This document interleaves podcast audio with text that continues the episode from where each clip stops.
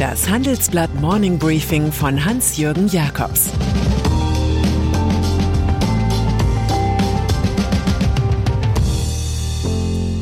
Guten Morgen allerseits.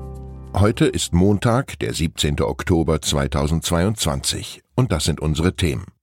Drei Atommeiler, zwei Minister, ein hilfloser Kanzler. Die Bahn fährt nur mit VIPs richtig gut.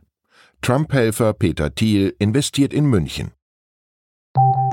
Nach einer kurzen Unterbrechung geht es gleich weiter. Bleiben Sie dran. Sie leben Fairness, Kultur und Werte? Zeigen Sie Ihr Engagement als Arbeitgeber und werden Sie Teil der Fair Company Initiative. Mit der Fair Company Initiative zeichnet das Handelsblatt Unternehmen aus, die insbesondere Berufseinsteigern und Young Professionals ein faires, attraktives Arbeitsumfeld bieten. Zu den entscheidenden Werten gehören unter anderem das Engagement für Mitarbeitende, Diversity und Chancengleichheit, Nachhaltigkeit und gesellschaftliche Verantwortung.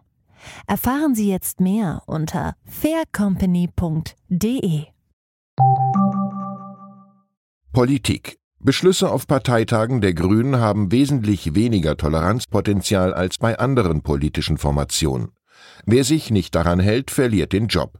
Das gilt auch für Langzeit-Publikumsliebling Robert Habeck in der Atomfrage. Zwar brachte der Wirtschaftsminister in der Anti-Atom-Partei das Kunststück fertig, sich den Streckbetrieb von zwei der drei noch laufenden Meiler über das gesetzlich fixierte Ausstiegsdatum Silvester 2022 hinaus bis April genehmigen zu lassen. Das ist für die Grünen sehr viel, für den Koalitionspartner FDP aber sehr wenig.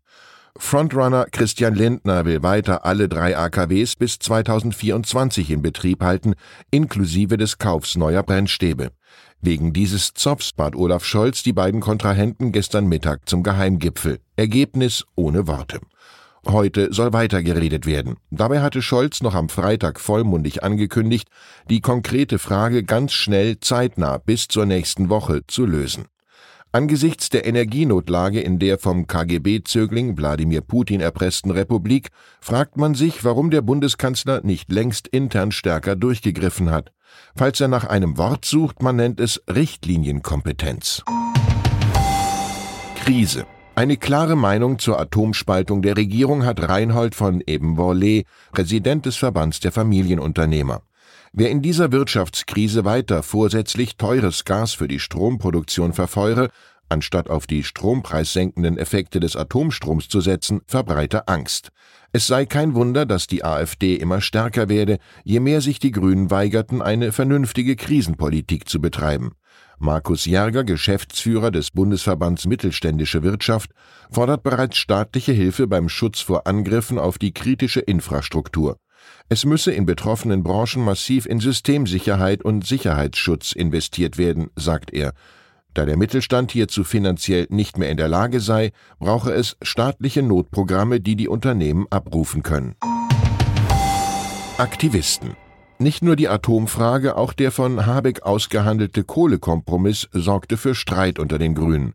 Soll es beim vorgesehenen Abriss des Ortes Lützerath bleiben? Ja, sagen die Delegierten mit einer Minimehrheit von 21 bei insgesamt 638 Abstimmenden auf dem Parteitag. Damit fiel die grüne Jugend durch, die ein Moratorium für den Abriss gefordert hatte. Klimaaktivistin Luisa Neubauer, selbst Mitglied, warf den Parteitagsgrünen ökologischen Hyperrealismus vor. Die Grünen würden im Ring um Mehrheiten und gesellschaftliche Zustimmung immer weiter Kompromisse auf Kosten des Klimas schließen. Bundeslandwirtschaftsminister Cem Özdemir lobte den Kohlekompromiss dagegen als Riesenerfolg und merkte in Richtung Luisa Neubauer an, wir müssen uns nicht ständig entschuldigen für das, was wir machen. Wenn es so weitergeht, läuft Fridays for Future bald mit einer Hundertschaft in der Geschäftsstelle der Grünen auf. Schulden. Einen Schuldenberater muss die Scholz-Regierung nicht verpflichten. Eine kompetente Hilfe steht mit Gita Gopinath bereit, Vizechefin des Internationalen Währungsfonds IWF. Im Handelsblatt-Interview stärkt sie die Linie von Bundesfinanzminister Lindner. Es sei richtig, 2023 die Schuldenbremse einzuhalten. Ökonomen würden sich schon darüber sorgen, dass eine expansive Finanzpolitik den Versuchen der Notenbanken entgegenlaufen würde, Inflation durch höhere Zinsen einzugrenzen. Durch auslaufende Corona-Hilfen würden Gelder frei, so Gopinath. Sie betont, dass die Energiekrise Deutschland noch länger belasten würde und sagt, dieser Winter wird schwierig, aber der Winter 2023 könnte noch schlimmer werden. ESG man kann nicht sagen, dass sich in der Putin-Krise gegenwärtig die Zahl der Deals von Investmentbanken rund um Mergers und Acquisitions vermehren wie die Meerschweinchen. Aber im grünen Segment rund um Transaktionen mit ESG-Charakter gibt es einen Boom, also überall dort, wo die Nachhaltigkeit, das soziale Verhalten und die Corporate Governance von Firmen stimmen.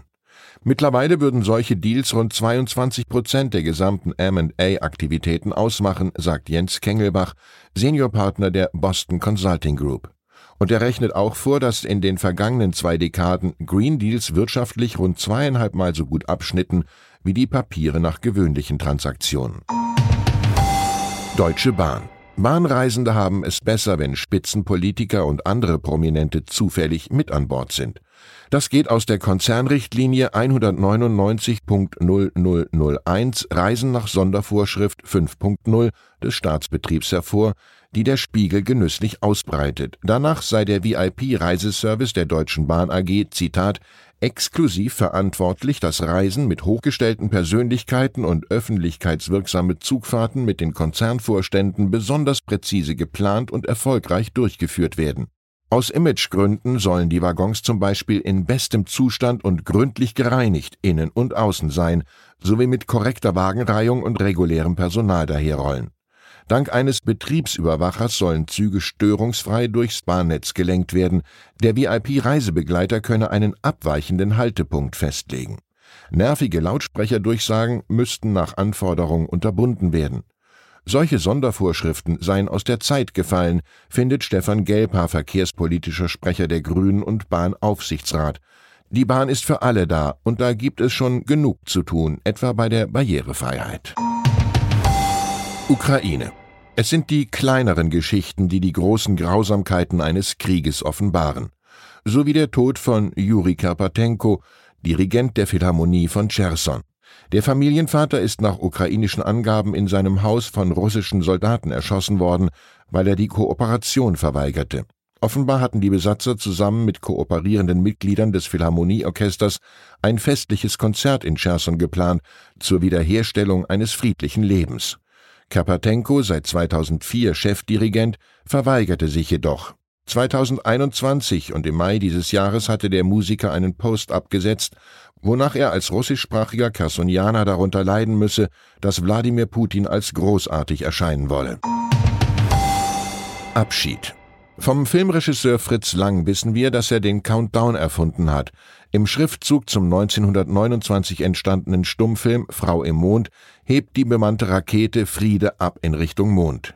Kurz bevor die Triebwerke zünden, erscheint der Schriftzug noch zehn Sekunden, dann noch sechs Sekunden, schließlich drei, zwei, eins und am Ende in Versalien das Wort Jetzt.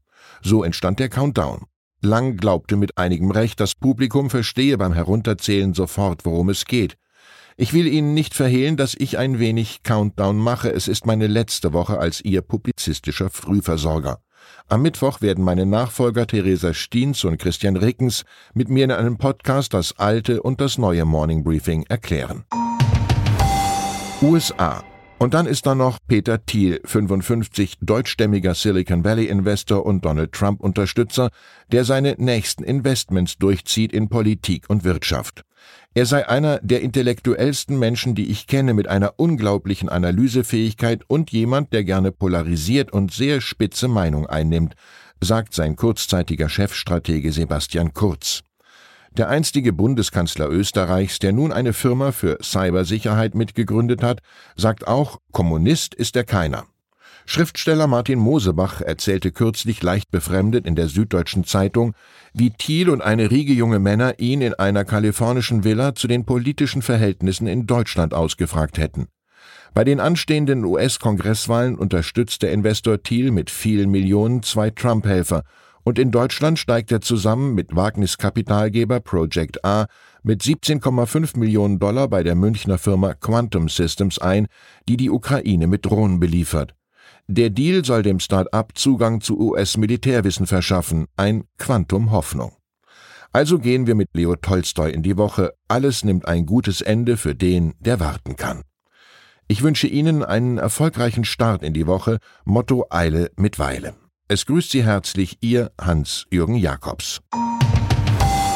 Zur aktuellen Lage in der Ukraine. Der neue ukrainische Botschafter ist in vielem wie Melnik, aber diplomatischer. Andriy Melnik hat eine prominente Rolle in der deutschen Wahrnehmung der Ukraine eingenommen. Seit Freitag ist der Zurückberufene nicht mehr im Amt. Wie tickt sein Nachfolger Oleksiy Makeyev?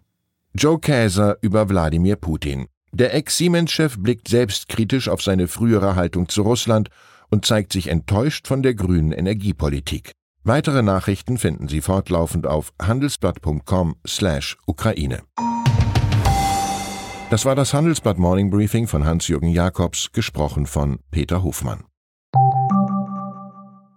Die Welt steht vor gewaltigen Herausforderungen. Zum einen die Energiewende voranzutreiben und gleichzeitig den Klimawandel einzudämmen.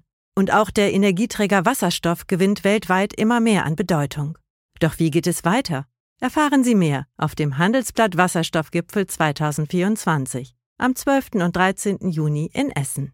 Infos unter handelsblatt-wasserstoffgipfel.de. Mit dem Vorteilscode Wasserstoff 2024 erhalten Sie einen Rabatt von 15% auf die Tickets.